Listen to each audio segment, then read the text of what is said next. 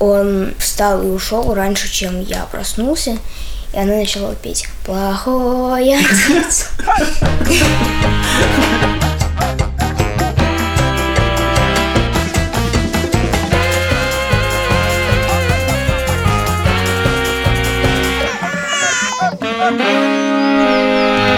Всем привет, это подкаст «Сперва роди». Меня зовут Петя Борзенко, и это подкаст о родительстве, где мы не даем советов и только делимся тревогами и смешными историями. У меня есть папа, его зовут Саша, и ему 32 года, кажется. А это Лёва, у него есть папа, его зовут Юра, ему 25 годиков. Это Соня Цибульская, у нее есть папа, ему 32 года, и зовут его Вован. Вован, это наш Вован. Мы обещали, что этот выпуск будет необычный, поэтому я взял свой диктофон, прокрался в квартиру Борзенко и устроил интервью с его детьми. А меня даже не было дома в этот момент. Так, давайте про итоги года. Расскажи про самый запоминающийся момент в году. Мой старший брат Ник подобрал двух котят на улице. Да. Как Где раз вот эта вся кошка, она с улицы. Где у нас две кошки, одну уже сдали кому-то, а эту оставим. Вторая была такая же, только с черным вместо серого. Маня с ней бесконечно носится, мучает ее. Небольшой дисклеймер. У Шуры болит горло, она охрипла, но мы решили, что если Вован может вести подкаст с таким горлом, то почему Шуре нельзя дать интервью с таким горлом? Но я считаю, что это приятный пример того, как мы в каком-то смысле были неправы, что мы пытались проявить такую правильную жесткость, что вот надо раздавать котят, а в результате оставили кошку и поняли, что мы, в общем, может быть, были неправы. Честно говоря, Я я постепенно перестаю болеть за Ливерпуль. Но... Вот это признание. Ты перестаешь болеть, болеть за Ливерпуль, Ну, хотя вся хотя семья я болеет не- за Ливерпуль. Нет, я Не не, вся семья. Я не прекращаю болеть за них, а начинаю болеть за команды, типа, если бы я болел бы всю жизнь за, Барселону, а потом начал любить Реал Мадрид. Как мне нравится Челси. Мне нравится Барселона. Мне нравится не Барселона, а Месси. Нет.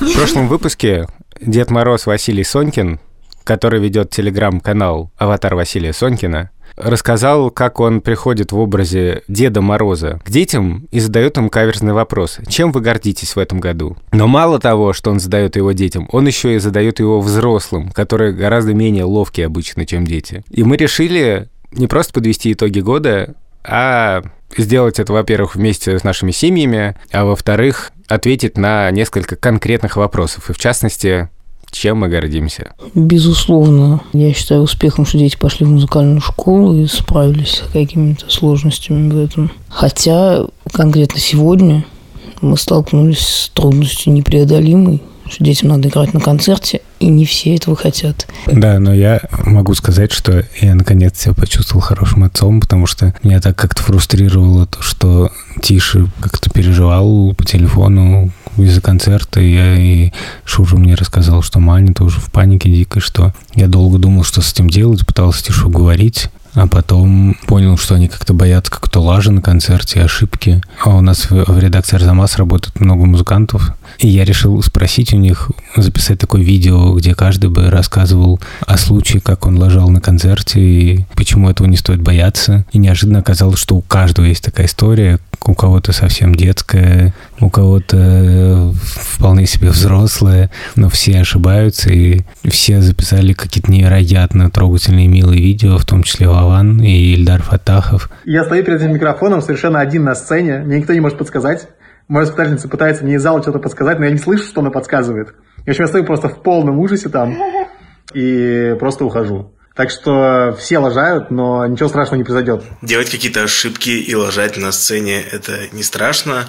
И, во-вторых, к сожалению, неизбежно. Все это, к сожалению, ждет вас на этом нелегком пути, но не расстраивайтесь, потому что без ошибок не бывает побед, не бывает каких-то уроков, и все у вас будет хорошо. Привет, это Тиша из будущего, и мы все сыграли. Все было нормально. Вован, чем ты гордишься вот в этом году как родитель? Я смотрел фотографии в айфоне и обнаружил, что на всех фотографиях в основном Соня. И в целом, мне кажется, есть чем гордиться. В частности, тем, что получается, что мы вместе провели много времени, и так повседневно тебе часто кажется, что ты мало времени проводишь с ребенком или там еще, но мы обсуждали там чувство вины, вот это постоянное, которое оно есть. А так, если посмотреть на факты, получается, что мы вообще довольно много времени проводим вместе, и вот этим, мне кажется, стоит гордиться. Во-первых, год это довольно длинный срок, когда у тебя маленький ребенок. Поэтому я когда сама пересматривала фото, я просто поняла, что то, как начинался год, и то, как он заканчивается, это просто как будто 10 лет на самом деле прошло, а не один год. И даже ну, то есть 12 месяцев, каждый месяц это как год, судя по тому, как Соня развивается, как меняется во мне все. Каждый месяц, если смотреть ну, были очень счастливые какие-то моменты, несмотря на сложности. И, наверное, я горжусь тем, что у нас 12 месяцев прошли как 12 лет, и все они были по-своему счастливые. 12 лет рабства. Слушай, я могу примерно тем же похвастаться. Единственное, что ну, у меня есть все равно какой-то осадок от того, как я это время проводил. Мы были много времени вместе, да, тоже весь iPhone фотографии клевые, но мне кажется, что я в этом году как-то не научился играть с ребенком, как делать нужно. Потому что я, не знаю, типа быстро уставал, часто отвлекался, в телефоне сидел. Вот. Ну, какие-то такие штуки, когда, ну, ты не просто как бы проводишь время вместе, а играешь долго. И пожелание себе на Новый год, на будущий, научиться это делать. Вот, потому что, мне кажется, играть с ребенком это как бы очень сложно и одновременно важно.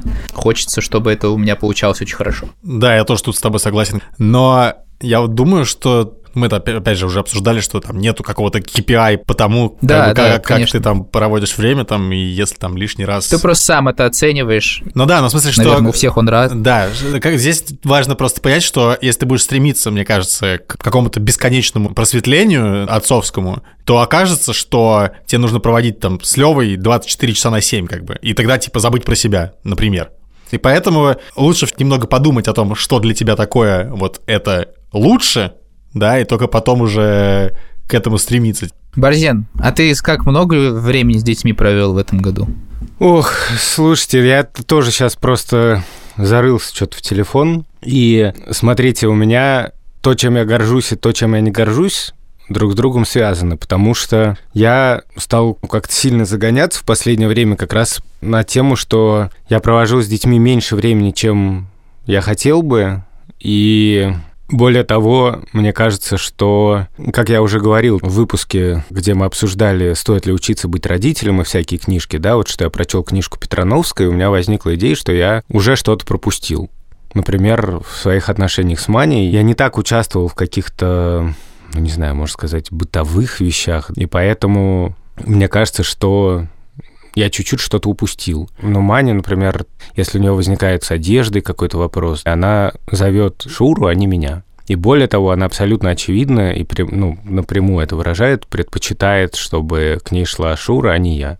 То есть я чувствую, что вот есть какие-то сферы, куда я практически не вхож. И это то, чем я совсем не горжусь, с другой стороны, можно сказать, что я горжусь, что стал об этом больше думать. И вот я смотрел фотки, и мне было приятно вспомнить, что весной мы ходили в поход. И я ходил один с Тишей и Маней. Ну, там была группа друзей наших, но там не был Шуры. И поход был очень маленький. И совсем не сложный в том плане, что там все готовили и все такое. Даже палатку ставили, ну, как-то даже смешно. Но вот этот крошечный поход, и все-таки было две ночевки, невероятно обогатили мой опыт в том плане, что детям некому было обращаться, кроме как ко мне. Блин, довольно трогательно, что твои дети тоже так рассказали. И что бы Я хотели бы сделать? пойти простенький мини-поход. Ну, как бы, как мы были в прошлом Я году на хотела. байдарках. Это сказать. Притом, я помню, что вообще там было не все классно. Например, вторая ночевка Мане далась тяжело, Маня плакала. Там, как всегда, в походе возникает проблема, что нужно куда-то идти ночью в непонятное место, потому что там нет туалета. Потом у Мани в какой-то момент заболел живот, когда мы высадились на байдарке на каком-то глухом берегу. Я дичайше просто испугался, что у нее аппендицит или что-то. и просто почувствовал всю гамму как бы эмоций, но вот мы как-то вместе с Маней вырулили из этой ситуации, слава богу, все прошло. Ура! Пять очков Борзенкадору. Ты, кстати, вот сказал про поход, и мне кажется, что это такой мой план на будущий год. Я бы очень хотел в какое-то такое дикое путешествие отправиться с Верой Левой. Не как дикое, я не знаю, насколько оно у вас было дикое, но что-то необычное и непривычное нам.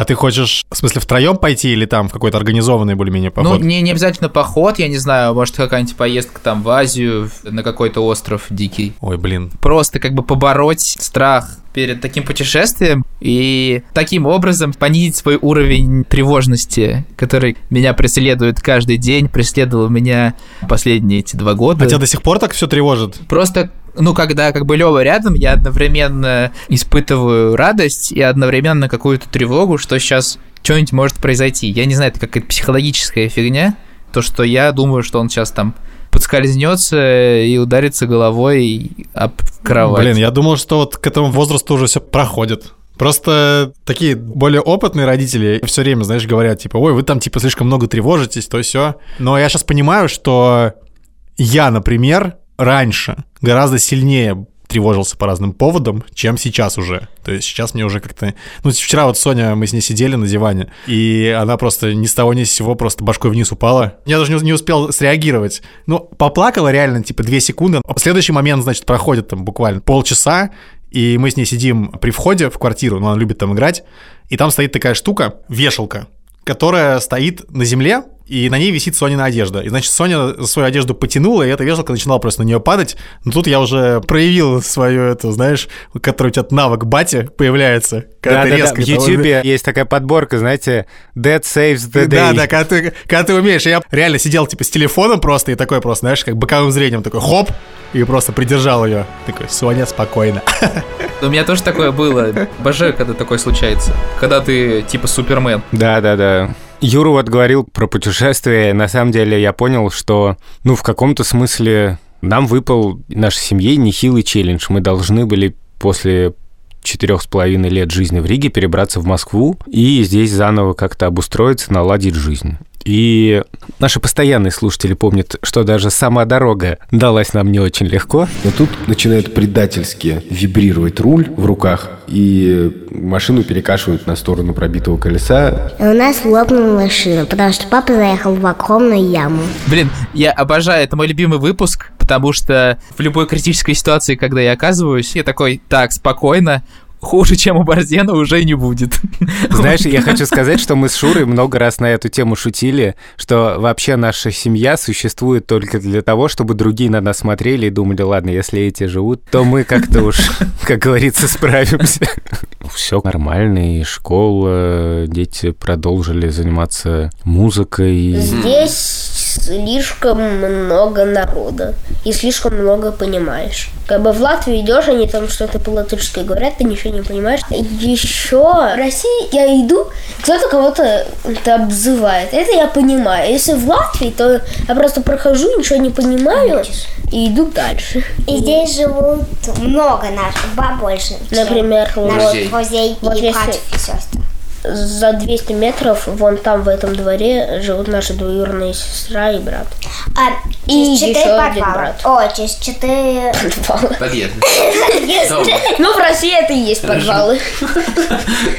Мне чем понравилась книжка Петрановской. Все время ты чувствуешь так, если вот это вот это все тут нормально, то катастрофы нет. И мне кажется, что я в последнее время стал, с одной стороны, больше думать о каких-то трудностях, а с другой стороны, научился немножко возвращаться к этой мысли, что так, катастрофы нет. Вот это реально важная мысль, мне кажется. Помните, я рассказывал, я среди ночи типа просыпаюсь, как у нас столько-то этому ребенка, а он еще то-то, надо срочно что-то делать. И я все еще так просыпаюсь, но я хотя бы научился спокойно с Шурой соглашаться, что... И вообще, ну, привык к этой мысли, что вообще-то, ну, не нужно панику устраивать. Все в порядке. Согласен. Я горжусь еще тем, что я вообще не раздражаюсь на Соню. Не знаю, это может быть с возрастом я стану больше раздражаться. Ну, в смысле, тут не ясно, с, каким, с чьим возрастом, с ее или с моим. Но сейчас у меня вообще нету ни капли никогда раздражения на нее, если, ну, чтобы, что бы она там ни делала, да, я думаю просто, ну, господи, это типа ребенок, и он там просто делает какие-то свои штуки. Я не горжусь тем, что я... Да, малыш, что я раздражаюсь на Соню, в отличие от тебя. Часто. Но я горжусь тем, что я... Да. Теперь принимаю это в себе, и от этого меньше страдают, получается, и Соня, и я сама. Вот еду она сейчас в последнее время начала разбрасывать. Но я загуглил сразу, значит, ребенок кидает еду, и там просто э, сразу здесь снипет такой выдается, и там написано, типа, ну, до 18 месяцев дети кидают еду, это окей. До 18 и... лет это нормально. А потом да, армия... Ну, ничего, как бы пофигу, кидает и кидает. Значит. Если Соня станет постарше и начнет кидать еду, ты скажешь, что еду кидать нельзя.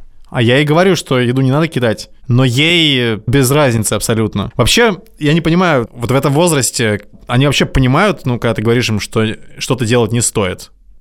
Вот Соня такое ощущение, что вообще не понимает. Ну, слушай, у Лева как-то это срабатывает. Если он подходит к вазе с цветами, которая стоит выше его головы, и начинает руки тянуть, я как-то даже удивляюсь, что мы такие, Лев, не надо, это опасно. Вот, и он сразу отходит. И это, опять же, понижает мой уровень тревожности, что ты можешь просто ему как бы сказать, и он э, никак не отреагирует. Когда я брал интервью у твоих детей, Борзен, я их спрашивал, что бы в следующем году они бы хотели сделать вместе с семьей. Это на Новый год. Мы часто обсуждаем какие-то путешествия. Ну, это давняя наша с Шурой мечта, и вот мы переехали в Москву, и здесь было как-то много сразу разных испытаний, Одно из них называется октябрь, ну вот, еще одно было ноябрь, и вот сейчас декабрь. Ты просто перечисляешь месяцы, которые прошли?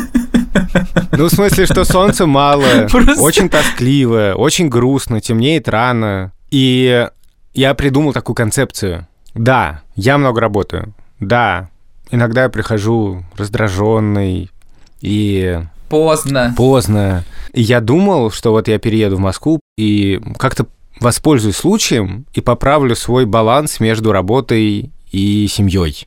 Ну и как вы думаете, горжусь я результатами? Похоже, что нет, но потому что мы с тобой каждую неделю разговариваем, мы знаем, что ты точно не гордишься этим. Ну да. И я думал, что окей, давайте так сделаем. Неделя проходит иногда так себе. Но нужно завести какие-то ритуалы, которые меня будут держать. И, например, на выходных мы будем ездить в путешествия небольшие, рядом с Москвой. Поедем не знаю, в Тулу. Сядем в машину и поедем. Посмотрим там знаменитый Тульский Кремль, пойдем на какую-нибудь экскурсию, потом пойдем пообедаем, немножко погуляем, ну тут уже и стемнеет, и мы поедем домой и посмотрим какое-нибудь кино. Уставшие, но довольные. В принципе, я люблю, когда мы все вместе смотрим кино. Mm-hmm. Обычно такие большие проблемы из-за выбора фильма. Особенно как самого... это происходит обычно? О, а давайте вот это. Все ну нет, я хочу нет. боевик. Это... Нет, я хочу что-нибудь рождественское. А кто обычно нет. решает? Папа? Что смотреть? Я Обычно знаю, происходит так. Все, мы смотрим это. Я сказал. Не, не хочешь смотреть, иди. Ну, как вы думаете, сколько путешествий таких осуществилось? Мы даже планировали одно но ничего не вышло. Но дело в том, что в воскресенье там у меня была долгое время некоторая такая подработка, и я вел детскую студию подкастов, но что приятно, что я туда брал Маню. И Вообще, вот если говорить, чем я горжусь, то горжусь какими-то новыми контактами с детьми. С разными детьми по-разному. Мы как будто нащупали новые какие-то пространства для общения. Вот, например, Маня ходит со мной в эту студию подкастов заниматься. И я посмотрел на Маню с другой стороны вообще. Я увидел, насколько она смелая, насколько она веселая, насколько она остроумная, насколько она круто рисует, ничего не боится. Мы там переживали Шуры, что, может быть, наши дети слишком стеснительные. Так вот, Маня на первом занятии, когда я дал задание детям поставить некую пантомиму перед всеми, рассказать смешную историю о себе, то есть где там самая ирония, да, ты должен вот посмеяться над собой, да еще и в форме пантомимы. Маня просто «да, да, да, давайте я сейчас все расскажу», и я был просто в шоке. Да, мы не поехали в путешествие, но вот зато был вот такой опыт. Ладно, еще 5 очков Бардендору. Спасибо. На самом деле у нас тоже э, планы связаны с путешествием. Вот сейчас мы поедем с Шмагун и полезем на вулкан. Ты шутишь? Спасибо, Вован. Я до Тулы доехать не могу. Ты со своими вулканами. Мы лезем с шмагуном на вулкан 8 января, 3,5 тысячи метров, но мы без Сони туда лезем. Я прочитал, что маленьким детям нельзя на такую высоту. То есть она, она будет у подножия вулкана в этот момент? Она будет там где-то внизу, да, с моей мамой. Но если этот поход пройдет успешно, а это, ну, довольно такой сложный поход для людей, которые никогда не ходили в поход, то уже в этом году я думаю, что нам нужно будет сходить в какую-то более простую гору с Соней уже. Ну, там есть специальный рюкзак такой, я посмотрел. Можно посадить туда Соню и с ней идти. Вот. И мне кажется, если этот план осуществится, то этот год уже будет успешный. У меня нет каких-то, типа, вот пунктик осуществится, значит, год будет успешным. Ну, есть какие-то бытовые штуки, которые я бы хотел сделать в будущем году. Например, я бы хотел сделать детскую комнату для Левы. То, что у меня как бы не было своей комнаты в детстве, мы там с братом вместе жили. У меня, кстати, тоже. Он был старше, постеры висели как бы его. а мы жили с сестрой, и там висели ее постеры, по-моему. Привет, это Вера. Юра попросил рассказать меня о своей идеальной комнате, о том, какая она была у меня, и как я представляю ее для Левы. И я, конечно, очень счастливый человек, потому что у меня было целых две идеальные детские комнаты в моей жизни. Первая, когда я была совсем маленькая, она была просто невероятной, потому что там было что-то, что не было вообще ни у кого. Это второй этаж, который спроектировал построил мой папа. Такой белый, деревянный, с голубыми перилами, на котором я расположила вселенную моих Барби – там был большой розовый дом с мансардой для Барби, в которых было четыре комнаты, в котором приходили в гости Барби, мои лучшие подружки и другой подружки, и вообще всех моих друзей. Мы строили там целый мир, и этот второй этаж был практически всегда подчинен именно этой идее. А внизу мебель периодически передвигалась. Иногда я спала под этим самым вторым этажом, и тогда мне получался такой маленький домик. Иногда кровать передвигалась э, ближе к окну, и тогда я могла следить за тенями от машины листьев о деревьях на потолке. Я это тоже очень любила. Очень важной деталью в этой комнате был стол, который, в отличие от второго этажа, постоянно менял свое предназначение то он был э, столом медицинской лаборатории, когда нам подруга моей мамы дала какие-то колбочки. И я просто часами разговаривала со своей подругой, как будто мы перезваниваемся отделами лаборатории. Иногда это был э, школьный учительский кабинет, где я придумывала фамилии всем 30 учащимся. Иногда делала папье-машину. В общем, все, что угодно я творила на этом столе. Я рада, что мы переехали из той квартиры, из той комнаты, когда я еще была не совсем в сознательном возрасте, можно, наверное, так сказать. Мне было где-то лет 12. Мы переехали в мою следующую детскую комнату, которую я имела честь создавать сама вместе со своими родителями. Я придумывала цвет, стиль, что там будет.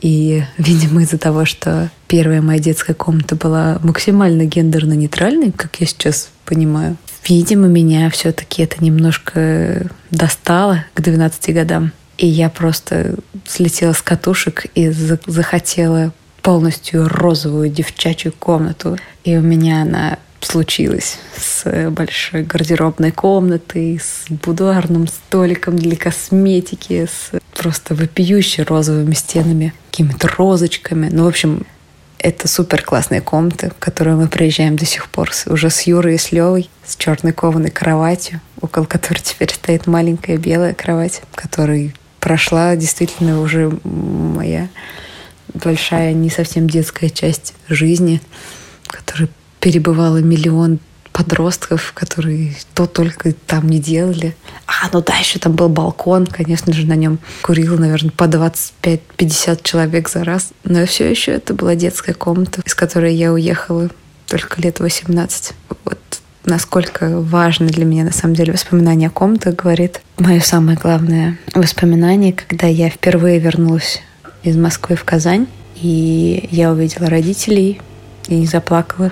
Я увидела брата и не заплакала. Я держалась, держалась. А потом я зашла в комнату, и меня просто накрыло от всех тех эмоций, которые хранятся в каждой из вещей, в каждом уголке. Это очень сложное переживание было. Главное, что бы я хотела сделать в Левиной комнате, это сделать ее гибкой для его идей, для его потребностей игры, потому что все мои комнаты были подчинены моим представлениям об игре и трансформировались так, как нужно было моему воображению. И это, наверное, самое важное, помимо кровати, что должно быть в детской комнате. Понятно, что в году бывает разное. И нету такого года целиком норм или целиком провального. Просто иногда мы там беспокоимся, что что-то было плохо, но потом вспоминаем, что вообще-то что-то было нормальное и радуемся. Ну, то есть на таком уровне. Я просто сейчас подумал, что любой год очень легко считать плохим, потому что в конце года ты такой, типа, уже загнанный, там, у тебя, особенно к Новому году, куча дедлайнов, реально очень много работы изматывающей, и тебе очень легко дать себе сказать, что твой год был очень плохой. И поэтому я даже рад, что мы начали обсуждать итоги года, и что я там посмотрел эти фотографии, и в целом могу сказать, что год был, ну, нормальный. Ладно, а какой у тебя самый запоминающийся момент 2019 года? Ну, январь — это то, что Соня впервые попробовала еду. Так. Это видео, которое я посмотрела, просто на меня какое-то невероятное впечатление произвело.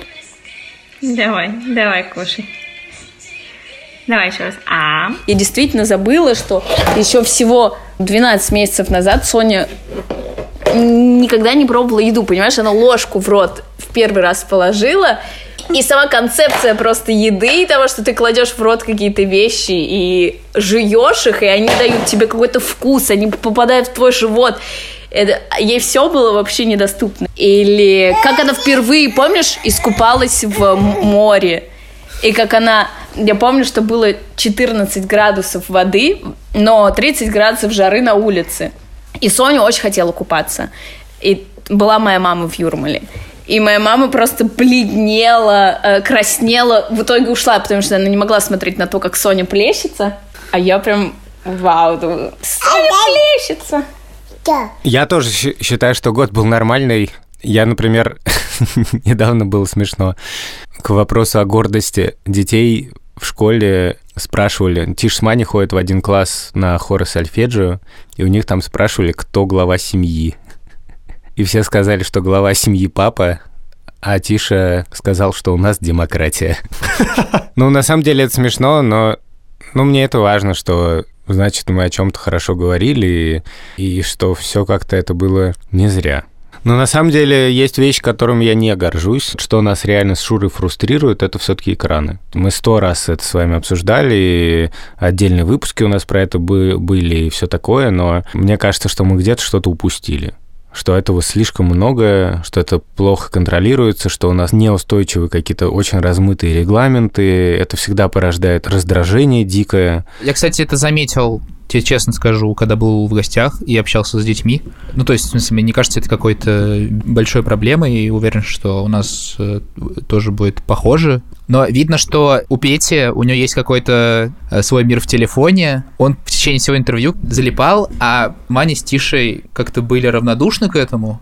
Ну, в смысле, они общались между собой. И мне кажется, это их немножко разъединяло.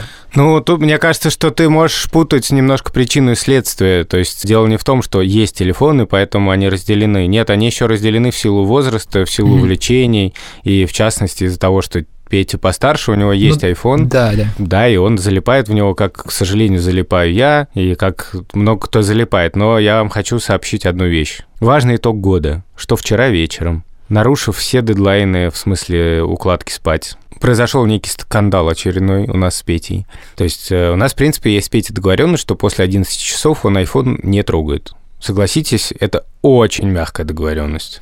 Ну, типа 11 вечера, Довольно ну, очень лайтово. лайтово. Да, и он ее все время нарушает. Mm-hmm. Я как-то взбесился, и Шур тоже взбесилась, и я, в общем, сказал, все, Петюш, значит, так не получается. И мы сделали то, что я собирался давно сделать. Мы переделали Петя на iTunes, и теперь у него указан там реальный возраст, а не 21 год. И теперь я как бы гораздо больше контролирую его телефон, мы установили ограничения технологические, как бы, да, там есть такая штука, семейный доступ.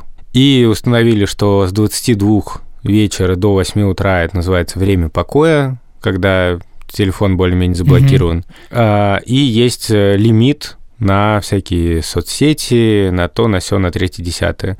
Мы с Петей договорились, что лимитом не ограничивается музыка, и подкасты. И я не могу сказать, что я этим горжусь, потому что это не только моя заслуга. Я на самом деле искренне благодарен за это Пете. Вот потому что я вчера очень боялся, на самом деле, этого процесса. Я боялся, что он не будет сопротивляться, но и так далее. Но на самом деле мы выставляли вроде как Пете ограничения, но при этом мы там возились с этим настройком где-то час, и, по-моему, мы отлично провели время. С кучей шуток и взаимных каких-то подколок. Мы завели еще там для Гугла, ну, у него детский аккаунт, а у меня родительский какой-то контроль, и там есть знаменитая Петина фотка с татуировками «Окей, бумер». И вообще было это вчера гениально, потому что, типа, я пытаюсь возиться с настройком, как ограничить сына, типа, с телефоном, и он такой, папа, да это не так делать, слушай, давай я лучше сделаю. Просто я такой, ну ладно, окей. Блин, ну не знаю, конечно, это с одной стороны смешно, с другой стороны репрессии руками репрессируемого, это тоже не очень так себе. Слушай, ну, с одной стороны, мне важно сделать какой-то шаг.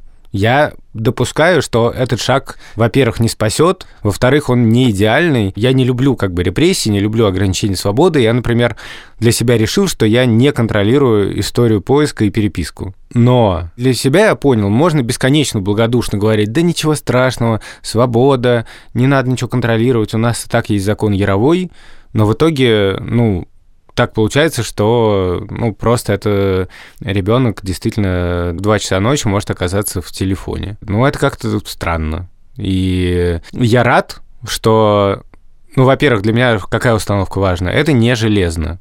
Если мы поймем, что какие-то настройки оказались слишком жесткими, мы будем их двигать. Во-вторых, это наше общение с Петей, а не репрессии. Ну, в смысле, что мы, как бы, я думаю о том, чтобы это было комфортно для нас обоих. А с другой стороны, когда я написал Пете, что надо узнать про последний урок сольфеджио перед каникулами, то ли он будет, то ли нет, Петя гордо заявил, что у меня уже закончился лимит, поэтому я ничего узнавать не буду и просто не пойду. Так что есть и минусы этих ограничений, которыми дети успешно явно научатся манипулировать. Я думаю, может, нам такие поставить просто с тобой и с Юрой. Я себе поставил ограничение экранного времени. И чё, ты соблюдаешь его? Ну, я просто каждый раз кликаю «игнор 15 минут». Нет, там есть соблазн, ты типа говоришь час в день, и потом тебе приходит уведомление, типа в 12 дня, у вас осталось 5 да, минут. Да, да, да. И ты такой, продлю-ка я, пожалуй, себе часочек в Телеграме. Я много переживал, что даже в этом подкасте может создаться там впечатление, что я больше общаюсь с Тишей. Это правда, у нас с Тишей какой-то есть супер какой-то контакт. Но вот в этом году я рассказывал про то, что у меня появилось новое такое пространство для общения с Манией, очень клевое, интересное. Кроме того, мы даже успели отправить Петю на английский, которым он оказался очень доволен. И он, в общем-то, совершенно самостоятельно этим занимается, что мне кажется очень важным. Мне не надо следить, чтобы он делал уроки, задания – вовремя. И он как-то явно чувствует свою какую-то ответственность за это, собственно. Это невероятно круто. С ними занимается моя двоюродная сестра, которая зовут, внимание, Маня Борзенко. ну, ее правда так зовут. Интересно. Хорошо, что не Юрий Сапрыкин. И она невероятно крутая преподавательница английского, но у нее такая какая-то методика, что ее задания по английскому вовлекают меня тоже. Недавно я писал письмо угу. папе, как раз на английском. И там был шаблон, как надо написать письмо. Угу. Там чувак, который писал, говорил, типа, говорил спасибо чуваку, которому он пишет, за что-то, я там уже не помню. И я говорю своей учительнице Мане, а за что мне сказать, типа, спасибо папе. Угу. Он говорит, ну что, он вообще сегодня ничего хорошего не сделал. И я сказал, что он встал и ушел раньше, чем я проснулся. И она начала петь «Плохой отец». Петя может попросить меня поучаствовать в каком-то флешбеке в Инстаграме, выложить... В каком флешбеке? Не во флешбеке, бумер. а в э, флешмобе. Sorry, запутался в английских словах. Ну в этом, как его? Ну этот. Флэш-рояле. Во флэш-рояле, в общем, поучаствовать. Эти ваши... И, понимаете, это новая концепция моя, потому что появляется новое пространство, новая почва для нового общения с детьми. То есть можно придумывать какие-то точки роста. Блин, у нас, конечно, просто подкаст, я не знаю, то ли про родительство, то ли про что. У нас KPI какие-то бесконечные, точки роста, подведение итогов года. Давайте, Давайте, всё. друзья, 31 декабря люди собрались у елки. Что мы им пожелаем? Тост. Открываем шампанское. Разливаем по бокалам. Лева, держи Господи, ложечку. Я сказал! За стол, быстро, все уже сидят за столом, я же сказал! Сейчас, сейчас. Короче, желаю вам э, в новом году любви. Это конец. Я тоже Короткий всем тост, желаю ребят. любви, потому что любовь это самое главное. Понятно, что любовь это классно, но я желаю всем на самом деле поменьше тревожиться. Мне кажется, что по нашему подкасту все поняли, что тревога это главное чувство, которое испытывает родитель, по крайней мере, до какого-то момента. Любовь, безусловно, позволяет справляться с тревогой, но она и заставляет тебя больше тревожиться. Поэтому я желаю в первую очередь меньше всем тревожиться и спокойно жить со своими детьми или думать о том, как они у вас появятся, не особенно по этому поводу напрягаясь теперь. Я хочу дать обещание на 2020 год. Я решил, что в 2020 году я хотя бы три раза в год, я не ставлю больших целей, но три раза в год я схожу к психотерапевту. Потому что в этом году у меня получился только один. Отлично, Борзян, надеюсь, что ты выполнишь это, потому что психотерапевт – это одно из самых лучших вложений в себя. Все, всем до следующих выпусков. Это был подкаст «Сперва ради». Меня зовут э, Юр Сапрыкин. Меня зовут Александр Борзенко. Не забывайте писать нам письма и ставить оценки. Кстати, оценок осталось до трех тысяч, буквально совсем чуть-чуть. Давайте успеем до Нового года. Надеюсь, что случится новогоднее чудо, и мы наберем 3000 оценок.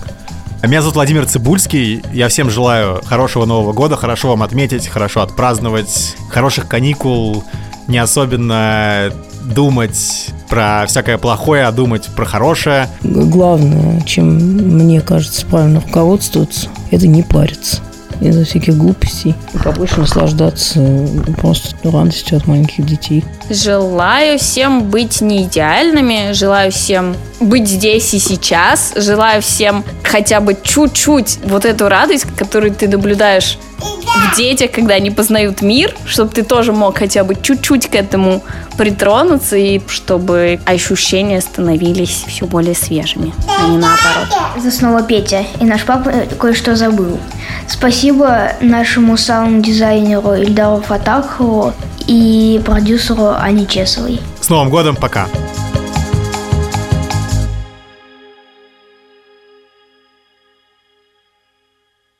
Малыш, смотри, что тебя ждет там. Смотри, что необычное. Пойдем смотреть. Я еще такого не видел. Что это, малыш? Это же елка. Это же елка. Это ель? Это ель? Иди скорее трогай ее иголки. Только не уколись, пожалуйста. Yeah.